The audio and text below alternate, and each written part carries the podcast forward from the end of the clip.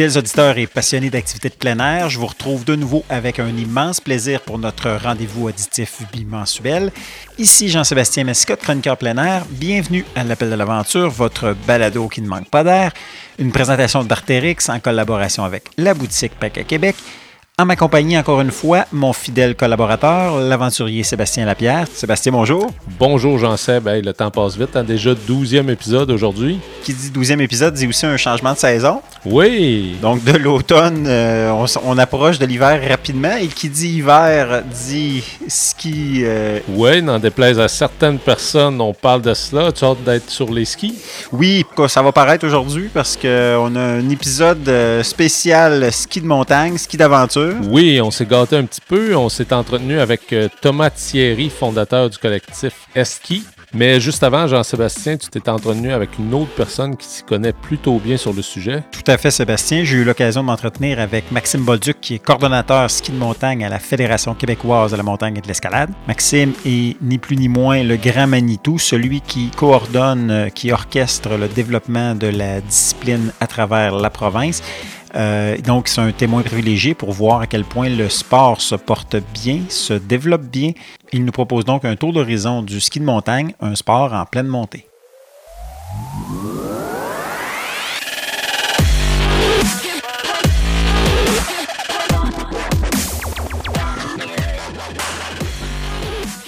Ben, Maxime, merci de nous recevoir. Bienvenue à l'appel de l'aventure. Je commencerai peut-être par euh, une, précision, parce qu'on en parle souvent. Euh, ski d'aventure, ski de montagne, c'est la question probablement qui doit te revenir le plus souvent. Peux-tu essayer de, nous faire la, démarcation, un peu la distinction dans l'activité? Quand on parle de ski de montagne? C'est quoi exactement? Dans le fond, la question vient de moins en moins. Je pense que le, ski de montagne commence à être plus, euh, courant comme, euh, comme appellation du sport, mais il y en a encore. ça n'arrêtera pas. Donc, c'est un, un, débat de sémantique qui, fait rage depuis des, décennies euh, sur l'appellation de, notre sport. Donc, le ski de montagne, c'est de monter une montagne en ski, mais avec un moyen d'ascension qui est non motorisé donc euh, avec des pots de phoque ou des, raquettes.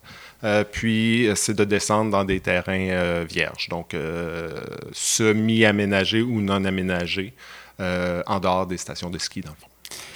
Et comment se porte le sport, la discipline au Québec? Parce que ça fait quoi, là? On calculait tantôt 4-5 ans à peu près que tu es comme coordonnateur à la fédération.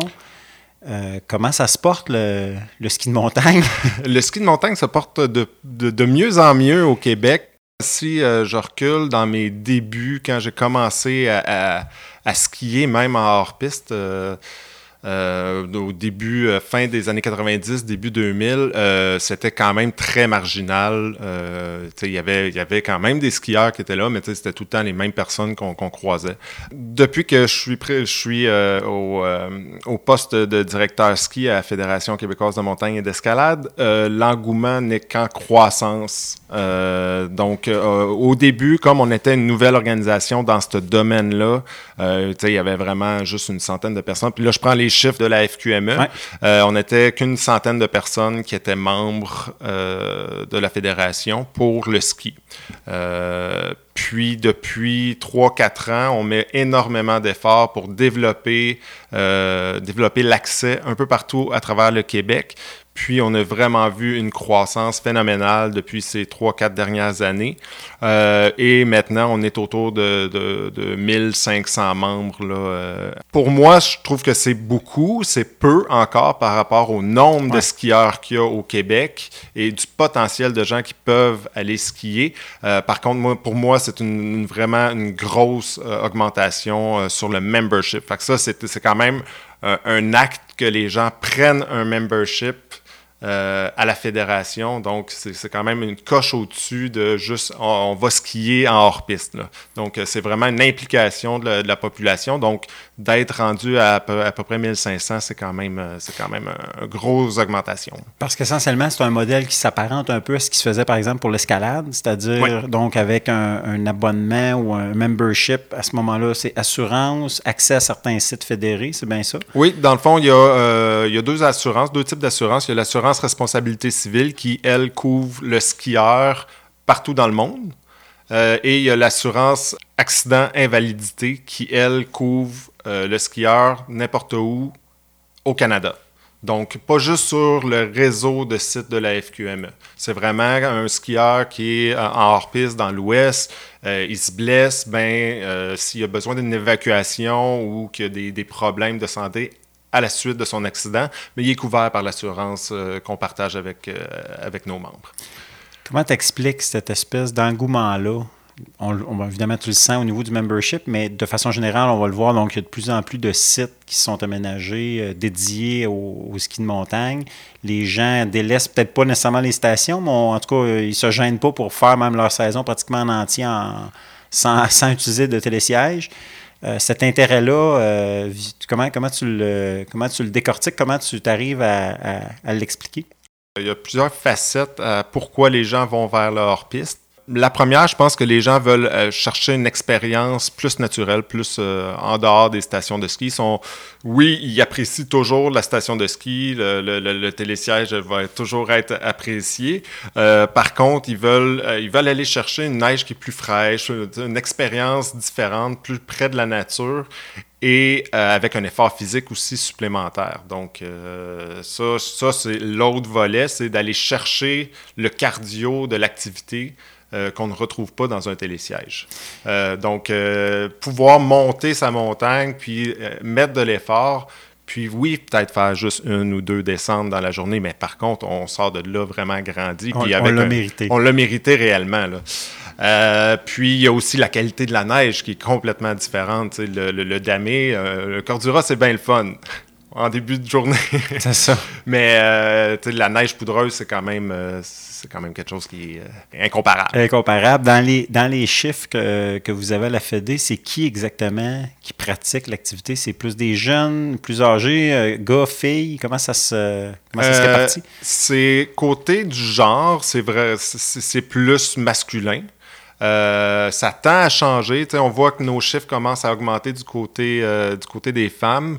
Euh, mais ça reste encore euh, majoritairement des, hommes euh, qui, qui, pratiquent le, ski de montagne. Parce qu'il y a quand même des événements, je pense au White Lips annuellement, qui est 100%, un événement 100% féminin. Oui, tout à fait. Puis, tu sais, avec ces efforts-là, justement, le White Lips à Murdochville, qui est un événement, je pense que c'est le plus gros événement entièrement féminin euh, de hors-piste euh, en Amérique du Nord. Là, Je pense que c'est. Ben, du moins au Canada. Là, Parce que je sais qu'il y a beaucoup de monde. Oui, oui, oui. Ben, il y a au moins 150, 200 personnes par année qui vont là. C'est une très belle expérience. Euh, donc ça, ça amène beaucoup plus de femmes à venir pratiquer, à s'initier, puis à, pratiquer le ski de montagne. Et il y a aussi d'autres organismes tels euh, les chefs de montagne qui organisent beaucoup de sorties avec les, euh, les filles.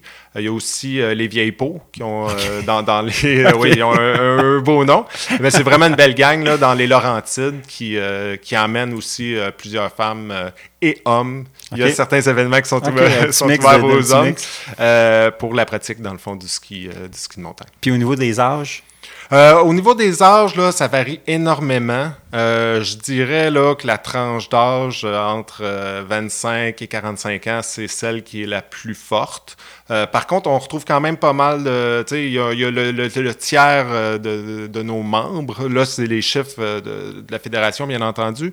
Le tiers de nos membres sont âgés au-dessus de 50 ans déploiement géographique se fait où? Est-ce qu'il y a des régions qui sont, bon, évidemment, on connaît la Gaspésie euh, étant une région propice, mais est-ce qu'on peut dire que le ski de montagne est, en activité un peu partout à travers la province? Oui, ben c'est un des buts de la fédération, c'est de rendre, de donner l'accessibilité au territoire à la population québécoise. Donc, c'est d'inciter la population québécoise à à pratiquer une activité de plein air à l'extérieur. Celle qu'on couvre, c'est l'escalade et le ski de montagne. Donc, puis moi, mon volet, c'est vraiment uniquement le, ski de montagne. Donc, mon but, c'est de développer des secteurs de ski un peu partout pour que les gens aient ça dans leur, dans leur cours, là, pratiquement.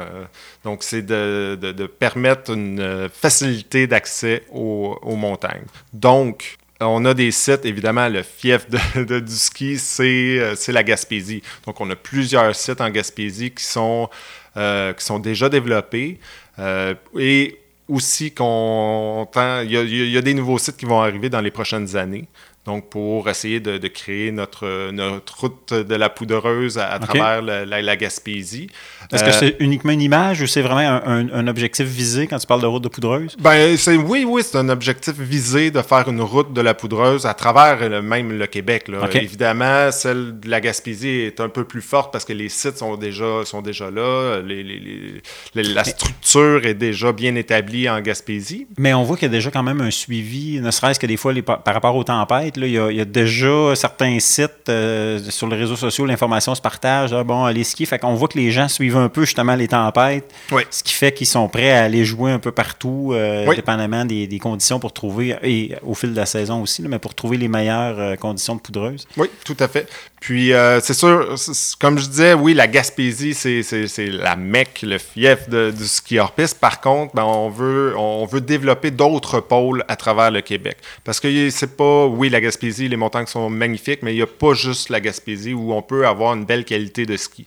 Euh, je pense justement au Saguenay, au Saguenay-Lac-Saint-Jean, qui est un endroit où il y a des bonnes quantités de neige, euh, surtout avec le développement que, que le Mont-Édouard euh, font présentement euh, avec leur, euh, leur haute route.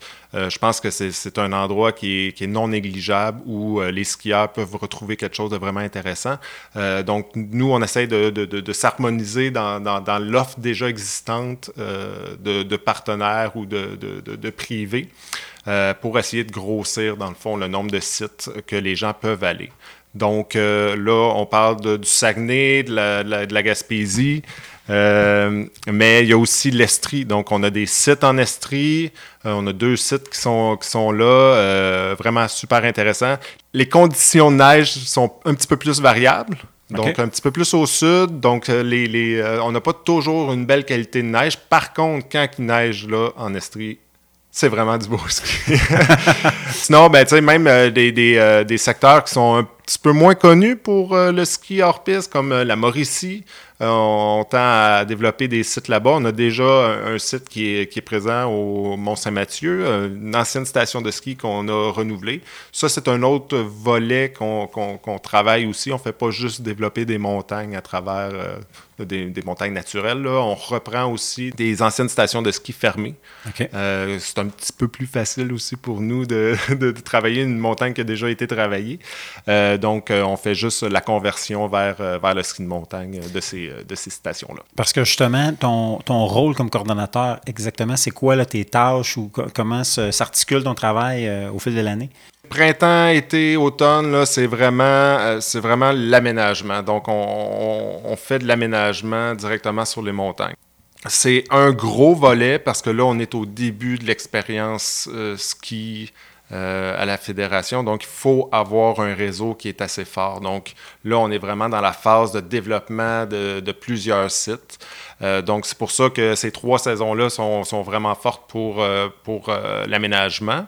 quand euh, tu parles, on parle de repérage, évidemment, les ah. ententes avec les propriétaires, je suppose, de, de, terrain. Euh, Donc, euh, il y a toute la préparation du, sol, des broussailляges, etc., si c'est nécessaire. Oui, c'est ça. Donc, chaque, chaque site est légal. Donc, nous, on fait les demandes de permis. Il n'y a, aucun arbre qui est coupé avant d'avoir un permis du ministère. Il faut manœuvrer entre le ministère de l'Environnement, le Forêt Faune Parc, le ministère des Ressources naturelles. Donc, c'est toutes, toutes des tout un beau challenge à essayer de, de, de, modeler tout ça pour pouvoir créer notre site. Puis il y a aussi les territoires privés, donc il y a les, il y a les propriétaires privés euh, qu'il faut avoir des ententes avec eux. Donc, euh, c'est ça, ça fait partie de la planification. Puis qui doit ressembler un peu à ce qui se fait, encore, je donne encore l'exemple d'escalade, mais c'est essentiellement, c'est un peu le même genre de travail par rapport à l'accès aux, voies d'escalade. Oui, oui, tout à fait. Euh, est-ce qu'il y a une expertise qui est, partagée entre, à travers la FED, justement, avec... Oui, oui c'est sûr que l'expertise est partagée. Le, volet escalade a des, des, défis qui sont autres, évidemment. nous, ben, en escalade, on travaille sur une paroi. Nous, on, on travaille sur, du, sur de la surface. Hmm. Donc, euh, c'est sûr que c'est pas tout à fait pareil. Là. Euh, donc, on est souvent dans des zones d'ombre dans les lois, puis tout ça. Euh, mais on essaie de, démystifier tout ça, puis de, rendre le tout le plus légal possible. Avec les années, je suppose que ce travail-là est facilité. Je pense en tout dans les ministères, parce que j'ose à peine imaginer ce que ça va être les premières fois que vous avez demandé, par exemple, à avoir des accès pour des terrains. Mm-hmm pour le ski devait faire mais qu'est-ce de, de, de, quoi, de quoi tu parles? Comment, ça, comment ça se passait à ce moment-là, puis comment ça a évolué avec le temps? Euh, ben, je dois avouer que le début, c'est pas nous qui l'avons fait. Puis ça, on a été vraiment chanceux, puis on, on a eu un, on a un très bon partenariat depuis le début avec la coop Accès Chic Choc, qui c'est eux qui ont vraiment euh, défriché, c'est le cas de dire, défriché vraiment comment qu'on fait pour aménager un secteur récréo-touristique sur une, sur une montagne euh, pour le ski. Donc, euh, ils, ont, ils avaient- ils ont vraiment fait une grosse job. Puis, en, en- en embarquant aussi avec la, la FQME, donc le- la coop a embarqué avec la FQME, ben, nous, on a pu bénéficier de, de- leur expertise euh, qui était hors pair. C'était vraiment... Ils avaient fait un bon défrichage.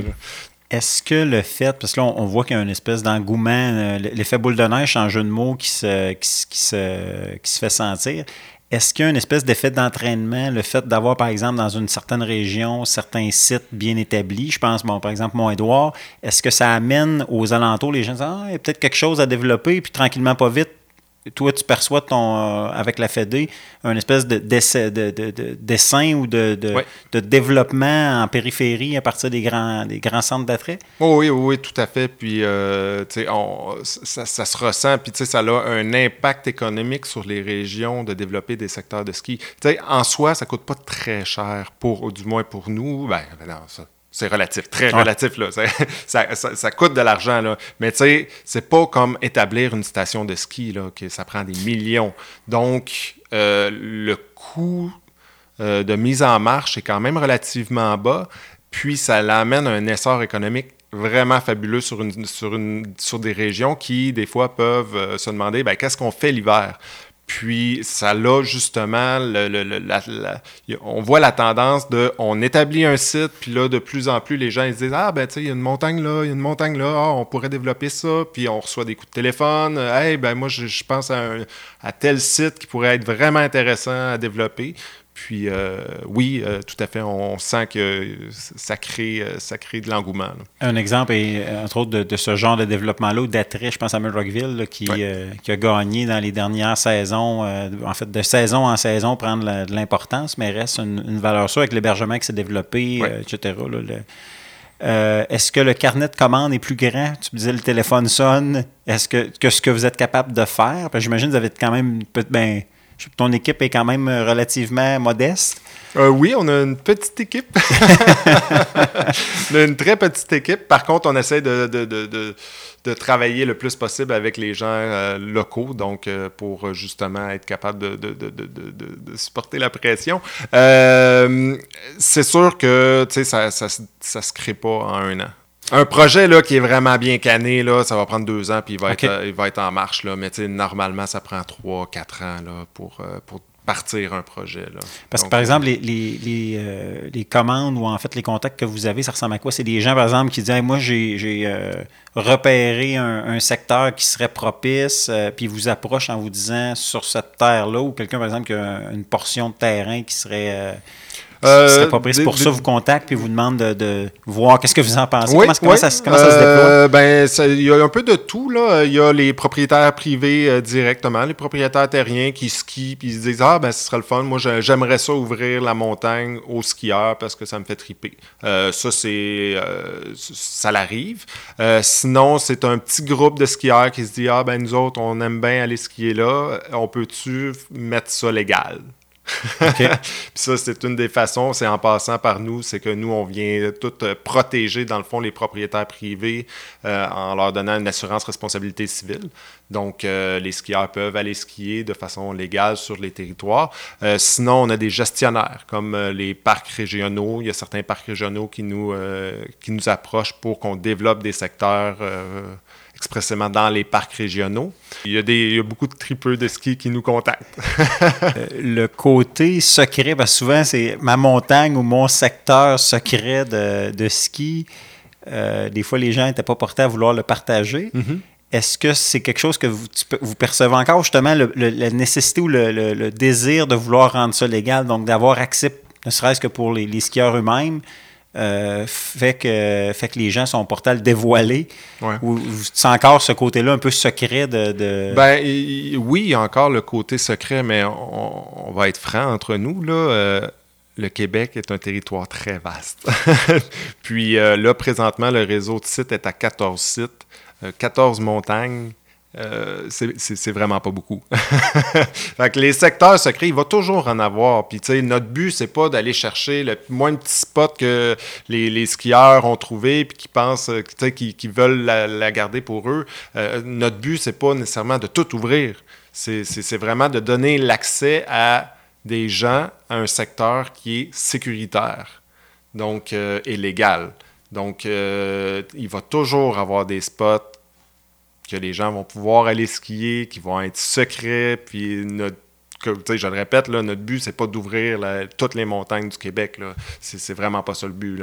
C'est de permettre aux gens d'avoir accès à un territoire sécuritaire. Puis, souvent, les spots secrets, ben, ils sont plus ou moins sécuritaires, puis c'est correct comme ça. J'ai mes spots secrets que je vais skier, puis je veux pas, je veux pas ouvrir mes spots secrets à moi non plus.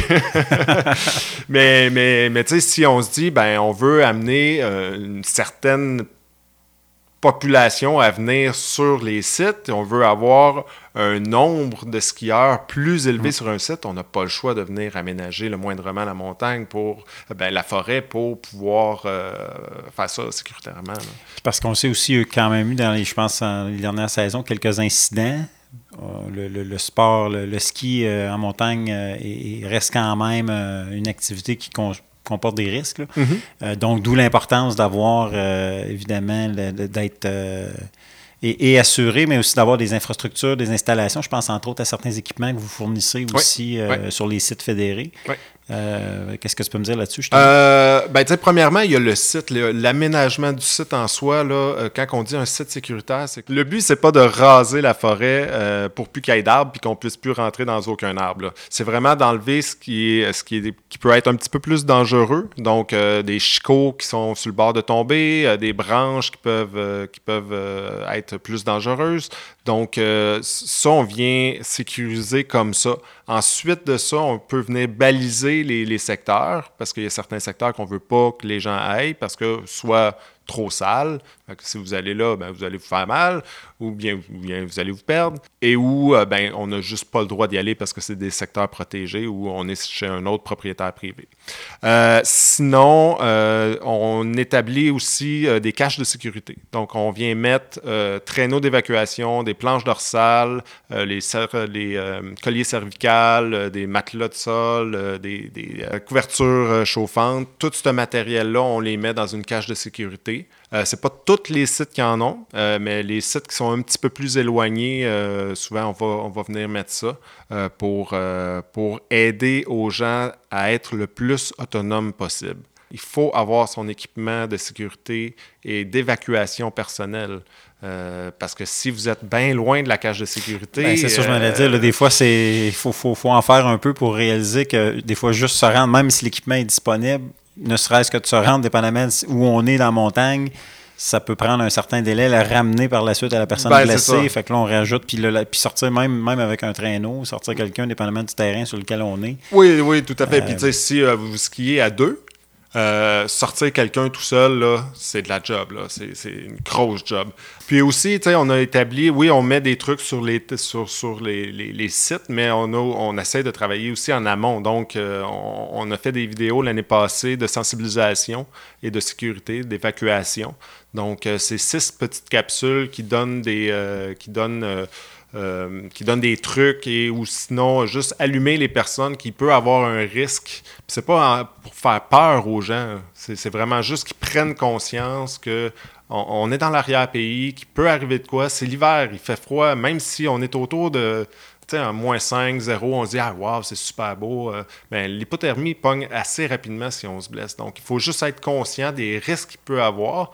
Puis, on essaie de donner le plus d'outils possible aux gens. Euh, donc, euh, on a fait ces capsules-là qui, parlent entre autres de, euh, de l'ABC des avalanches, la planification de sortie. c'est très théorique comme capsule, mais c'est vraiment instructif. Donc, c'est vraiment intéressant à écouter.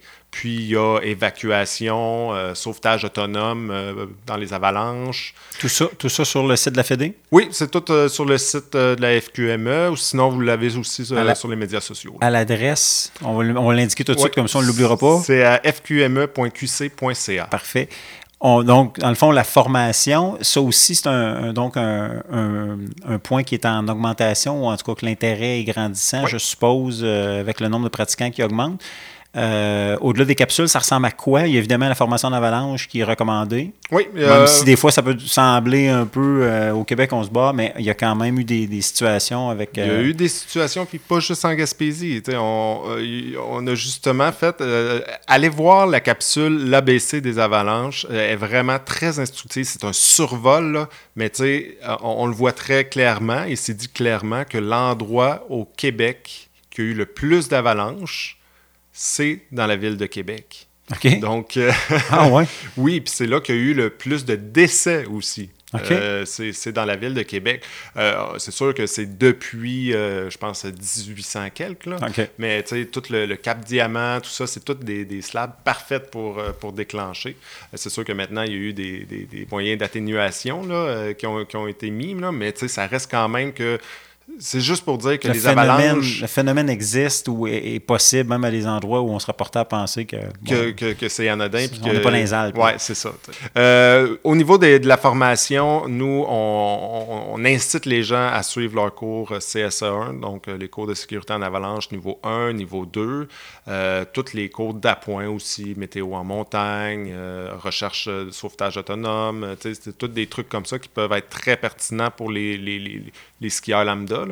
Sinon, euh, nous, on incite tout le monde, même euh, n'importe qui qui fait du plein air devrait avoir un cours en, région éloignée. Donc, premier euh, un premier soin en région éloignée, savoir soi-même se, se, soigner et ou, euh, ou euh, soigner un collègue ou un ami qui est avec soi. Là. Puis, puis, tantôt, je parlais de certains, certains accidents dans, les dernières saisons, mais c'est parce qu'il y a eu quelques cas, pas une tonne, mais quand même des cas qui ont été un peu plus médiatisés. Puis on a vu l'importance donc de la préparation des gens qui n'étaient pas seuls, des gens qui avaient des, des notions en premier soin parce que c'est une chose d'avoir un accident de ski au relais ou au Mont-Saint-Anne avec la patrouille puis euh, mhm. l'ambulance qui vient vous chercher en bas.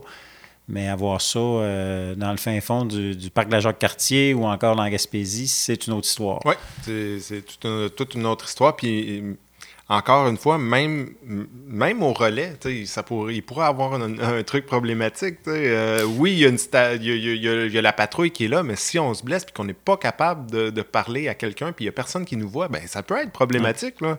Euh, même si on est très, très, très près.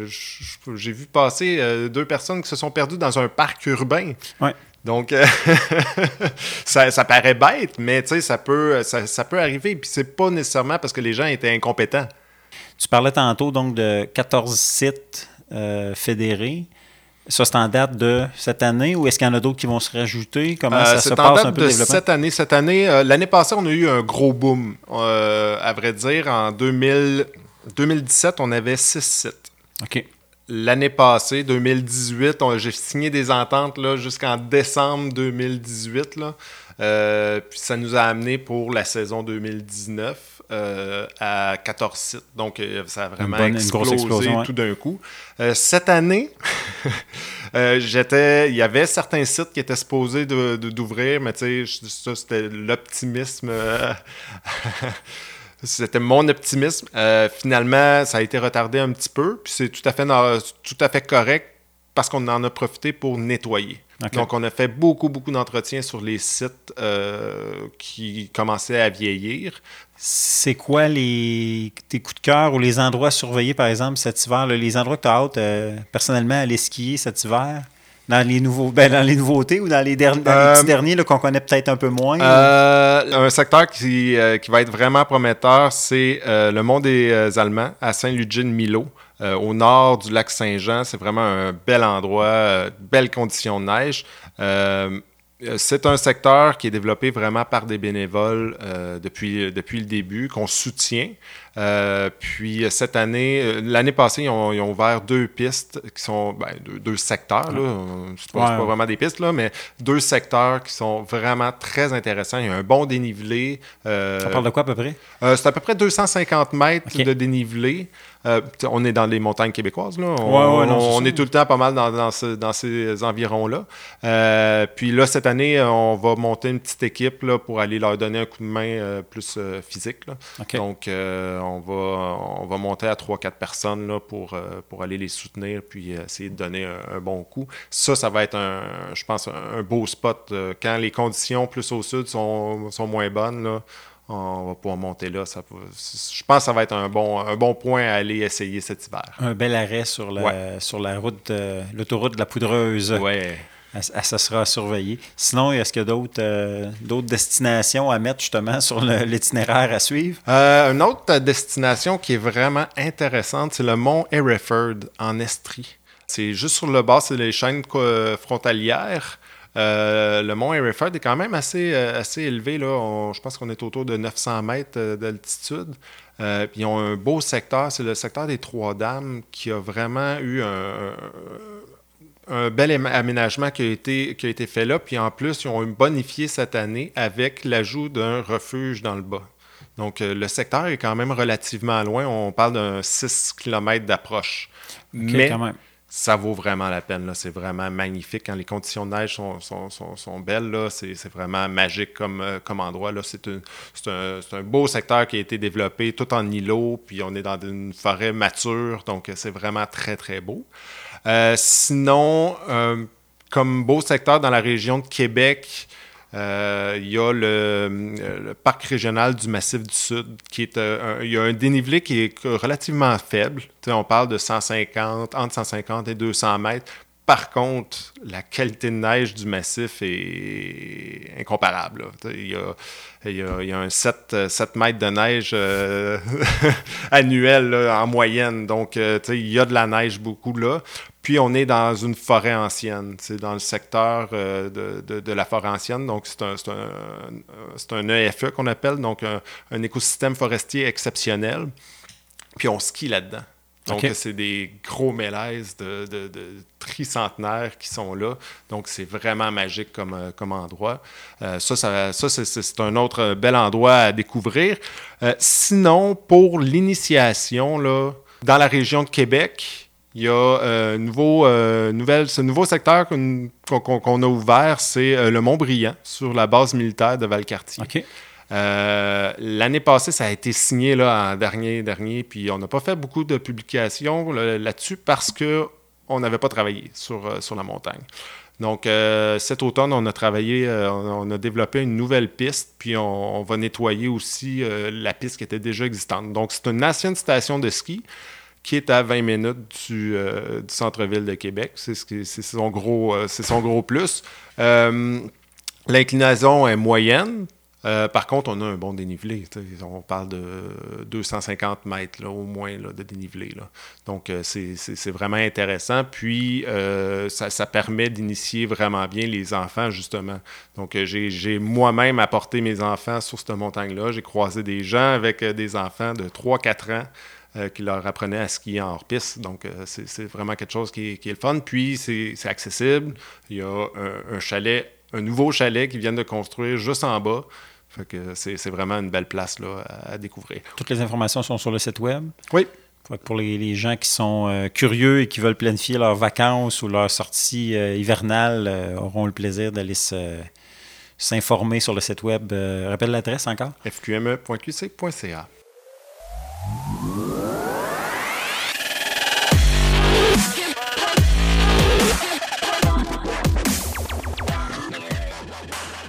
Vous êtes à l'écoute de l'appel de l'aventure, votre balado plein air en compagnie de Jean-Sébastien Massicotte et de Sébastien Lapierre.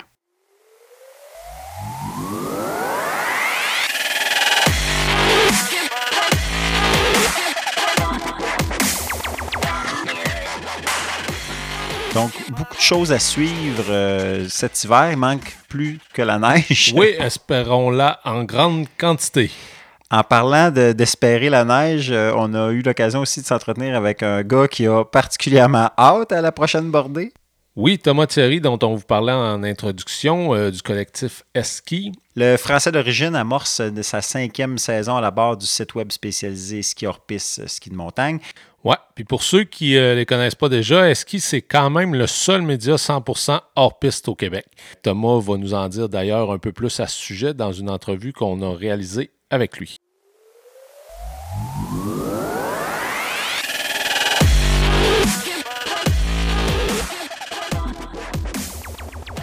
Si je me trompe pas, Thomas, euh, il me semble que la passion du ski, puis un peu la naissance des skis par la suite, c'est un peu euh, une passion fulgurante que, que, vous avez eue pour le, pour le ski.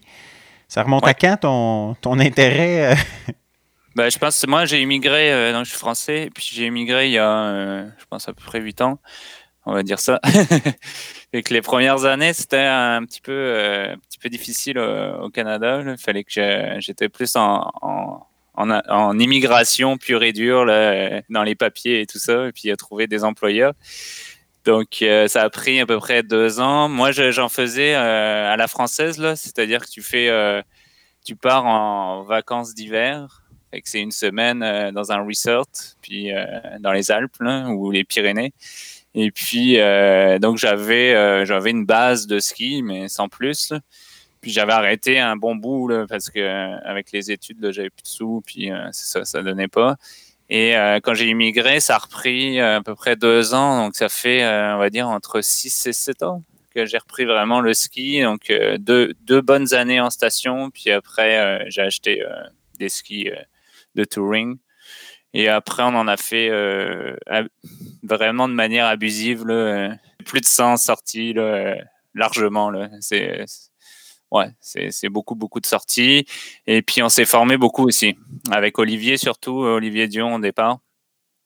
Euh, on s'est formé euh, donc euh, soit des techniques de, de camping hivernal, soit techniques d'alpinisme, bah, bien sûr avalanche, puis secours en région isolée. On, on essaie de passer à travers tout ça, aussi météo, etc. Puis le fait d'être beaucoup sur le terrain aussi, ça, ça, ça fait qu'on on a acquis assez rapidement du, des, techniques. Puis on a été un petit peu toujours aussi, ce qui, ce qui a aidé, c'est qu'on a été toujours, je ne sais pas si c'est un bon conseil, mais en tout cas, on a été toujours au-dessus de notre niveau euh, dans, dans, nos projets. Faut, faut pas toujours faire ça, mais parfois, ça peut être correct. ça t'apprend très vite, mais euh, des fois, tu te mets un petit peu en danger. c'est ça. Je suis quand même curieux pour, pour un gars qui a, qui a connu euh, les Alpes et les Pyrénées. En arrivant ici au Québec, tu as, commencé dans quel coin à skier? Euh, en quoi ça t'attirait le Québec? Parce qu'on s'entend que si on compare là, aux Alpes et aux Pyrénées, on est loin. Oui, parce qu'on peut même presque dire que c'est le monde à l'envers. L'inverse aurait été quasiment plus naturel de dire un Québécois qui aboutit en, France, puis découvre sa, passion dévorante pour le ski, euh, prend son envol. Mais l'inverse, on pourrait penser, après ma barre, que les, montagnes québécoises ne sont pas nécessairement le, meilleur terrain de jeu. Ben, je me suis même pas posé vraiment la question. Euh, c'est que c'est bah, je, j'y habitais au Québec, puis j'avais envie de, de, devenir citoyen. Euh, et puis, euh, j'avais, euh, j'ai mon, enfin, je suis dans l'informatique, puis ça, ça, se passait bien. Je me sentais bien dans, cette province, puis plus largement au Canada. C'est juste que je faisais, j'ai, recommencé par de la station pure et simple, avec des passes illimitées. Et puis, petit à petit, j'ai découvert plus le backcountry. Puis là, on, partait dans les Andes. Je pense que le, le fait qu'on parte souvent euh, deux semaines, trois semaines l'été à faire de la grosse montagne, ben, ça venait compenser. Puis là, on skiait vraiment euh, proche. Euh. Au départ, on, était des chasseurs de tempête beaucoup mm-hmm. pour skier à poudreuse. Maintenant, avec, avec le temps, on est plus. on, s'entraîne en gros autour de la maison, puis on fait quelques projets dans, dans la saison. Tu es basé dans les Laurentides? Pour revenir à la question, Sébastien, euh, en fait, euh, donc le, terrain de jeu premier est vraiment dans ce secteur-là. Puis après ça, vous ben rayonnez un peu autour. Oui, ouais. Pour moi, c'est ça. Je, je skie. Ben, je, travaille en télétravail, fait que je skie euh, quand les conditions sont, sont pas trop dangereuses. Là, je skie à peu près tous les jours, au moins trois fois par semaine, trois, trois quatre, cinq. Puis, euh, mais c'est du, c'est des endroits que j'ai, j'ai, je fais beaucoup de repérage à l'automne. Et puis, c'est des endroits un peu techniques certaines fois. Donc, euh, j'ai différents. Euh, je vais, je vais m'entraîner à faire un petit peu de cordes, tout ça. Mais je, je suis pas mal tout seul, mais euh, je, mets mes cordes, je fais un petit rappel, des petites choses comme ça. Mais j'ai quand même toutes les conditions. À force d'aller de, d'aller dans le bois, j'ai trouvé. Je suis capable de répliquer pas mal de choses qu'on peut trouver dans les, des endroits plus gros, sauf l'alpin, bien sûr, peu, un peu, plus dur dans les Laurentides. Si on voulait définir votre mission concrètement, ce serait quoi? Ouais, ben, euh, la mission, c'est vraiment euh, c'est le ski hors-piste dans l'Est. Euh, faire connaître. Ouais, faire connaître. Ben, donc, on a un média, donc on, on fait euh, des sujets qui vont être plus soit des récits d'aventure, soit des outils aussi. moi, je suis développeur web, fait que sauf que j'ai plus trop le temps de le faire, mais, mais en tout cas, on a mis des outils en place comme euh, aller chercher les webcams des stations, euh, essayer d'avoir. Euh, on a fait une carte aussi avec les, les endroits au Québec pour, qui sont officiels pour pratiquer le ski. etc. Et puis après, bah, on essaye d'avoir des articles un peu formateurs là, pour, pour donner des infos à la, à la communauté. En fait, c'est ça, on essaye de, de redonner beaucoup à la communauté. Euh, c'est ça, du, du piste. Donc, euh, mais c'est sûr que dans un premier temps, on, s'est un peu focusé sur euh, des gens qui pratiquaient déjà. Mais on a, on a une structure, une OBNL, et puis on veut garder un lien fort avec la communauté, puis on produit ben, des articles et puis des outils. Ça, on veut garder ça en vie. Et puis, ben, le fait qu'on soit une OBNL, ça va garantir que oui, peut-être on aura des employés pour gérer la structure, mais on garantit que ça, on va pas, va pas se verser des dividendes. Et puis, bon, ben, il y a quand même un conseil d'administration, etc., etc. Fait qu'on veut, on veut garder ça vraiment, euh, euh, vraiment le média de la communauté euh, du ski dans l'Est. Fait que là, euh, on va voir si, euh, avec euh, la, structure, on va être capable d'aller d'aller un petit peu plus sur des débutants, donner des, des, choses un petit peu plus basiques. mais on, c'est ça, on était plus sur des articles plus alpinisme, des, des, choses un petit peu, un petit peu pointues. Que, comme euh, ben, la, carte, euh, ça va être plutôt débutant quand même, mais euh, c'est ça, ça, aide quand même des gens moyennement avancés. Depuis les débuts des, des skis, là, vous êtes rendu à quoi? À peu près une communauté de quoi que pas loin de 5000 euh, abonnés euh, sur votre page Facebook? Ouais, ouais ben c'est ça. Euh, on a beaucoup poussé le compte Facebook. on n'est pas des gros fanatiques de réseaux sociaux, mais vous avez quand même une belle présence sur les, les réseaux sociaux. Vous avez quand même, je sais pas, là, c'est uniquement toi ou comment que ça fonctionne pour qui, qui anime le, les réseaux sociaux? C'est mais... euh, assez nébuleux, euh, mais on a, on a 4-5 administrateurs. Puis, en gros, on a beaucoup poussé Facebook, mais en fait, on a un petit robot aussi qui ramène les, les, posts de Facebook et d'Instagram sur notre site web ce qui permet d'alimenter aussi le site web. Mais effectivement, c'est vraiment le C5000-là qui est plus pertinent actuellement. Euh, et puis, oui, alors comment ça marche pour le, les réseaux sociaux? Ben, euh, En fait, on fait, euh, en disons qu'il y a Pierre-Olivier euh, Bédard et puis euh, moi et euh, Jean-Christophe Marcorel. Et on a tous un petit peu des, choses. on est assez ironique et sarcastique, ce qui c'est un des éléments clés d'Eski. De, de, de redonner un petit peu de, un peu de distance sur peu les, on a, les influenceurs et l'époque un peu actuelle où tout est beau et tout ça. Alors nous, on montre des choses un peu plus euh, grinçantes. Ouais, c'est ça, et vous ne vous gênez on... pas avec les mêmes ou des choses du genre, là, un peu. C'est euh... ça.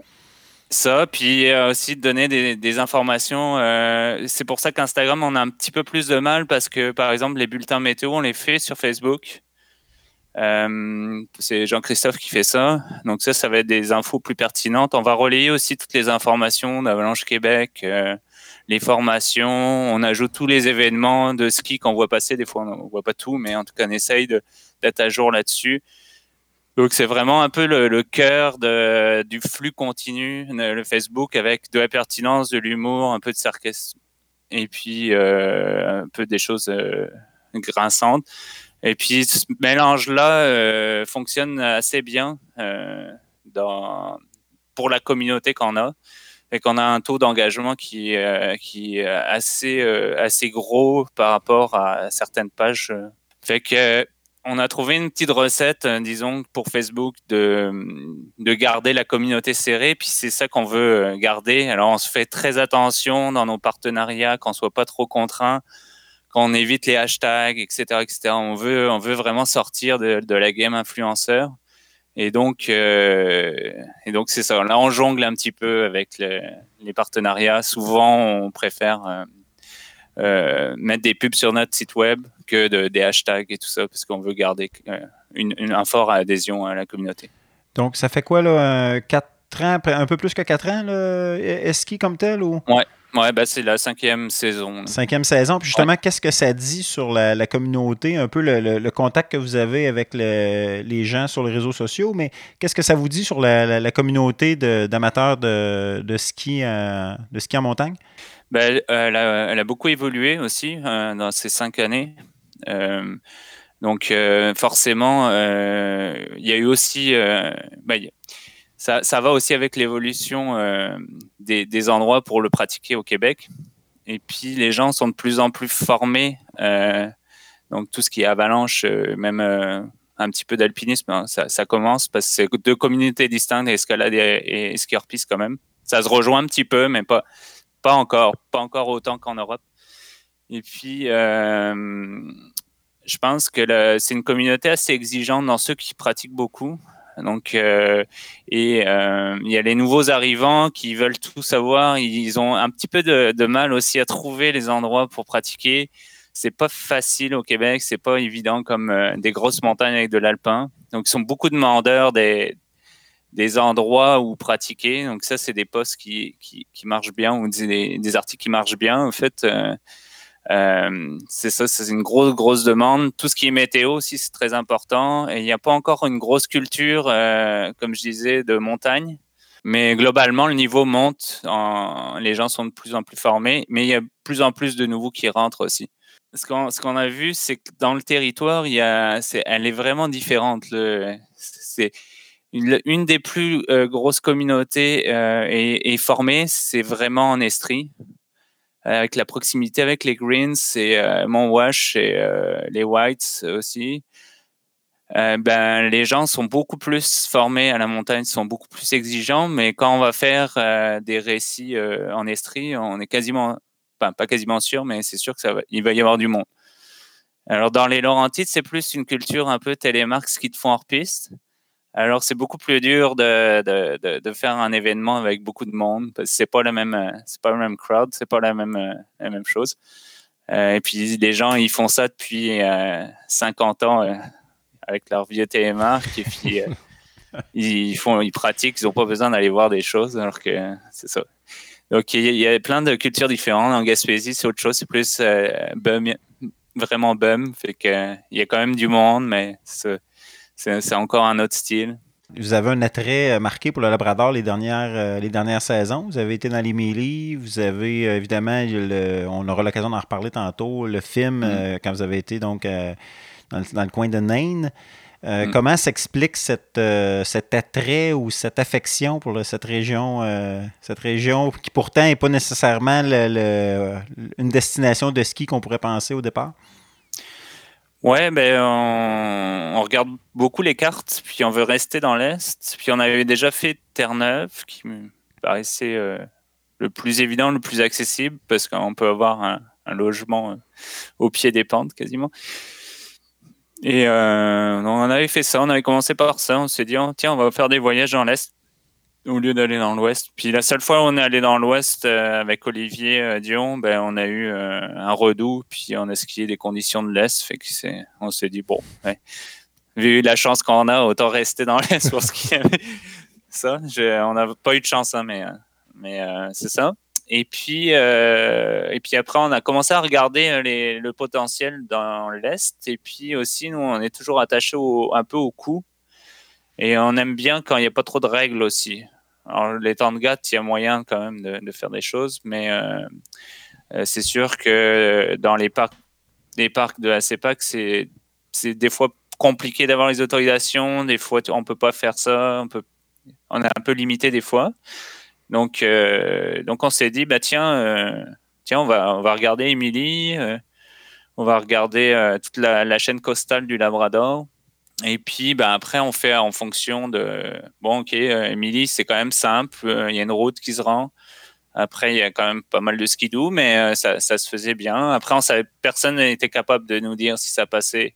Parce qu'il y a 27 km dans le, le long d'un ruisseau. C'est pas l'hiver passé, c'est il y a deux, il y a deux, ans, il y a deux ans que vous êtes allé en expédition là-bas. Puis en fait, il y avait personne aussi à être allé. Euh, bah si, en fait, c'est pas vrai, mais ils étaient allés, en, ils s'étaient fait dropper en avion, en hélico, je sais plus, euh, mais du côté sud d'Émilie. Puis on n'a pas. Alors peut-être, c'est toujours dur à dire qu'on a été les premiers à skier ça, mais fort probablement on a été les premiers. Et, euh, et il y avait cet attrait-là aussi d'aller euh, d'aller voir euh, d'aller voir ça, puis d'être dans les premiers dans l'est, même si c'est pas euh, c'est pas les, les, montagnes les plus incroyables, mais au moins on s'est dit bah tiens, personne n'est allé, ça, on va montrer des, nouveaux, du nouveau stock, puis on va voir ce que c'est, quoi la neige, qu'est-ce qui se passe là-bas. Euh, parce qu'on on rapporte quand même un peu d'informations. Euh, on essaye normalement de le retranscrire en article, mais euh, c'est ça. une chaîne de montagne, ben, un plateau en fait qui était un peu quoi, au sud du lac Melville, près de Goose Bay, c'est ça? Si on situe d'Émilie, là, essentiellement? Oui, en fait, faut aller à Happy Valley Goose Bay, qui est euh, la deuxième ville du Labrador, je pense, qui est sur la côte est euh, Labrador.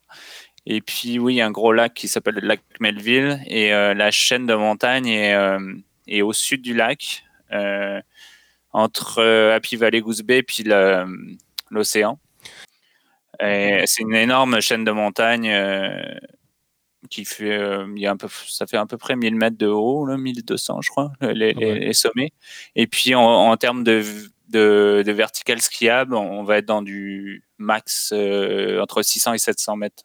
Puis donc, suite à cette expédition-là au Mont Mili, euh, j'imagine que vous avez vu quand même qu'il y avait un potentiel, ce qui vous a amené peut-être à explorer un peu plus puis vouloir y retourner. Les Mont Mili, on y a pensé, mais on a eu quelques quelques euh, déboires politiques, on va dire.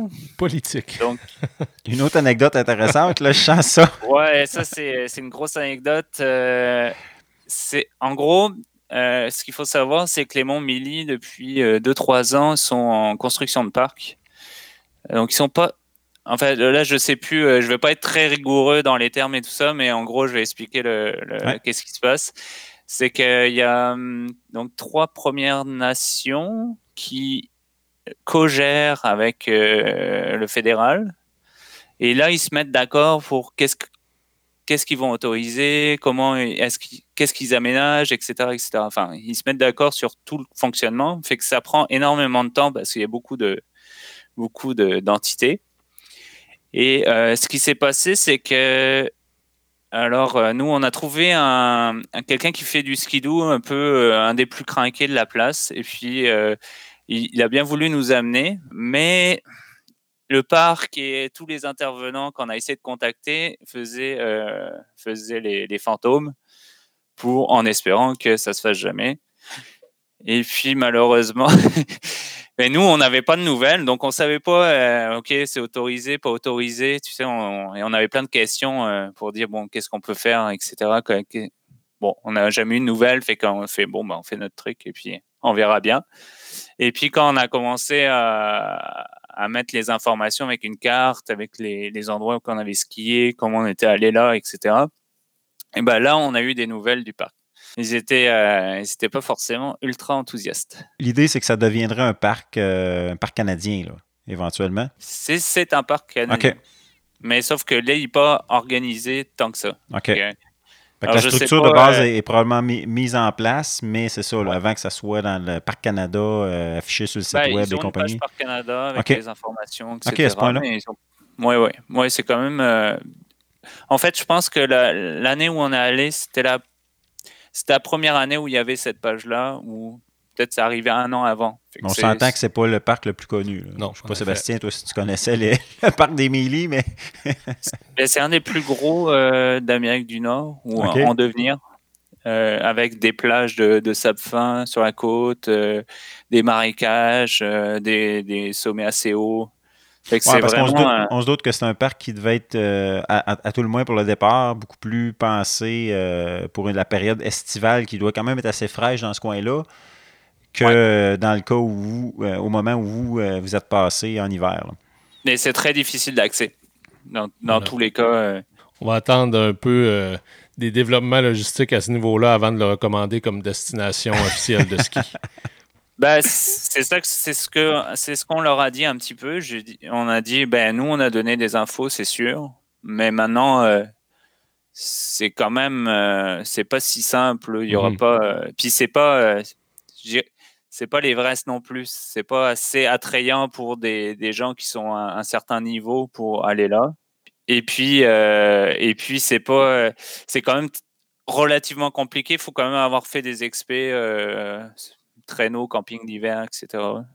Fait que tout ça vous amène donc à vous diriger un peu plus au nord-est du côté de Nain, si je comprends bien, euh, au printemps dernier? Ouais, c'est ça. Ben, on a eu, on a, en fait, on est tombé sur. Euh, on regardait un petit peu toute la côte parce qu'en fait, du top du Mont Mili, on voit le début euh, de, cette chaîne de montagne. Ben, ça, a, plusieurs noms, là, les chaînes. Tu as, les Tangat totalement au nord, puis après, tu as Sersby, tu as, Kiglapet, etc., etc. Fait qu'il y a plusieurs noms, mais en gros, on voyait le début de ça, de, vraiment ce costal. Parce qu'il y a un moment où, entre le lac Melville et le début des montagnes, il y a comme un, peut-être un 100 km, 80 km où c'est relativement plat. Puis ça commence à monter là, euh, dans, les, dans les 600 mètres, 800 euh, mètres, etc. Puis euh, un peu plus au nord, jusqu'à 1600 mètres pour le mont Iberville. Donc après, on s'est dit, bon, ben, Naine, c'est quand même bien parce que c'est pas beaucoup d'avions. Bon, c'est super cher. Euh, c'est super cher pour la distance. Mmh. C'est dans les 1000 dollars euh, de Happy Valley, puis euh, en moyenne 2000 dollars de Québec ou de Montréal. Donc, quand même, un billet d'avion, pour, pour la distance, c'est quand même cher. C'est une heure d'avion à peu près d'Happy Valley, je crois, une heure et demie peut-être. Et puis après, ça, on avait un, camp de base qui était la ville. Puis quand on s'est dit, ah, ben, c'est bien, puis après, euh, après, on va pouvoir faire des, soit des, des, trips, soit des petites expés autour. Donc, c'était un peu différent. C'était moins engageant euh, d'un point de vue euh, vraiment expé autonomie. Parce que là, on était souvent en skidoo avec des camps de base. Mais, mais quand même, ouais, c'était quand même une autre expérience. C'est une autre, un autre style. Fait que vous étiez sur place. Vous êtes parti d'un, vous êtes parti de quel, quel endroit? Vous étiez là combien de temps? Ben, nous, on est, on est, euh, on est parti de Montréal en auto et qu'on est allé à Happy Valley pour sauver 1000 dollars chacun. je ne sais pas si on le refera parce que c'est une route euh, pour ceux qui. Aller au Grou, là, c'est une chose. On continuer, c'est encore pire. Ouais.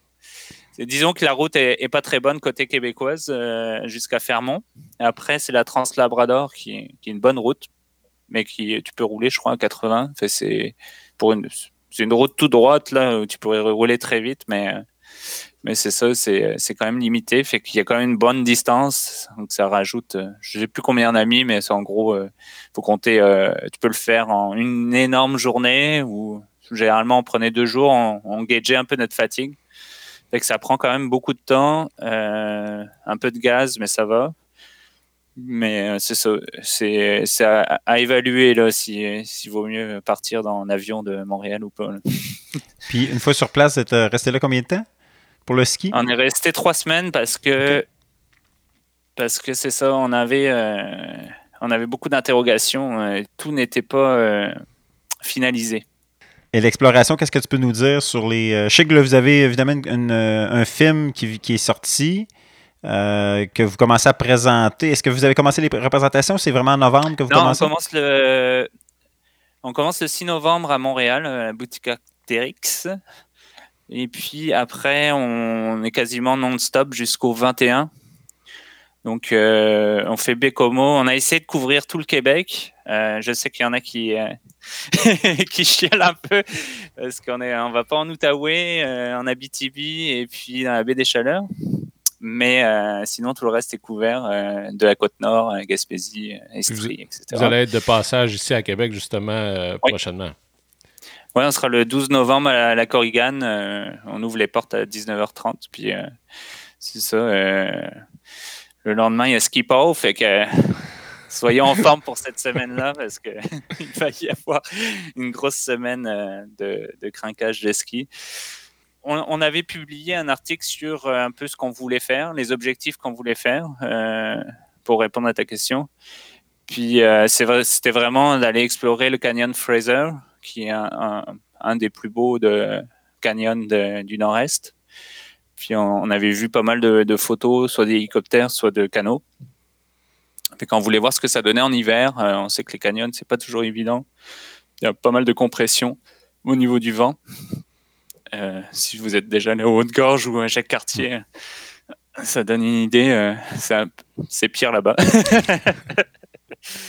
quand on, on est allé voir ça, ça s'est quand même bien passé. Et puis, on, on est allé voir, ben, on a fait, en fait, on n'a pas fait l'objectif principal. Euh, qui est vraiment complexe. Là. on en reparlera lors de la conférence, là, pourquoi ça n'a pas été fait. Euh, c'est, ça prendrait pas mal de temps. Euh, il y a beaucoup de facteurs et tout ça. Et puis, on a fait notre objectif secondaire, qu'on a, notre backup en fait en day trip et pas en, et pas en camping cette fois-ci pour euh, encore euh, plein d'autres raisons. c'est, euh, ouais, on a beaucoup de choses à dire là-dessus parce que ça a été tout un défi de, de réussir à skier pour plein de raisons, le, toutes les raisons qu'on peut, on peut imaginer. Donc, sur les trois semaines de, voyage, combien de journées de ski à peu près? Est-ce que vous avez calculé? Pas, pas énorme, là. Je pense que c'est une dizaine. OK, quand même. Puis, euh, le, dénivelé, ça, ça va l'air de quoi? Là, comme euh, dans les belles descentes, ça ressemblait à quoi? Euh, si on compare, par ben, exemple, les belles, les belles descentes, on est quand même, on, a, on allé sur du 600, 600 et plus. Mais on va dire 600. C'était c'était c'était très beau, très, très beau. Et puis, ça, dans du... Ben, on est on allait du 100 à 300, 400, 600. Assurément un voyage de paysans. Pour ceux qui, euh, donc, qui veulent euh, voir, en, savoir un peu plus et voir le film Bienvenue à Nain, euh, sur le site internet, donc l'ensemble des. votre site internet eski.ca, l'ensemble des dates et des endroits où vous allez vous serez de passage? Ben, en fait, c'est plus sur la, la boutique.eski.ca. OK. On a mis toutes les, les, préventes euh, de billets. Et puis euh, sur euh, notre page Facebook, on a en ce moment le trailer sur, le, sur notre image de profil. Donc ici, il y a un lien aussi. Et après, c'est sûr qu'on a dans les événements Facebook, on a toutes les dates aussi. Ben merci Thomas, longue vie à Eski. Merci puis, beaucoup. à la prochaine. Bonne saison.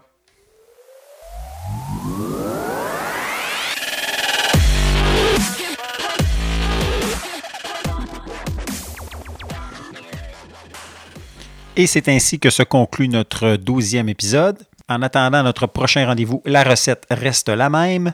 Si vous avez apprécié, n'hésitez pas à partager l'épisode ou encore à venir le commenter sur nos réseaux sociaux ou encore au jsmascotte.info, le site de notre blog. Et n'hésitez pas à explorer ce dernier pour euh, trouver des informations complémentaires ou encore du contenu exclusif. Ici Jean-Sébastien Massicotte, chroniqueur plein air et Sébastien Lapierre, aventurier, qui vous disent à la prochaine fois pour un autre épisode de l'Appel de l'aventure.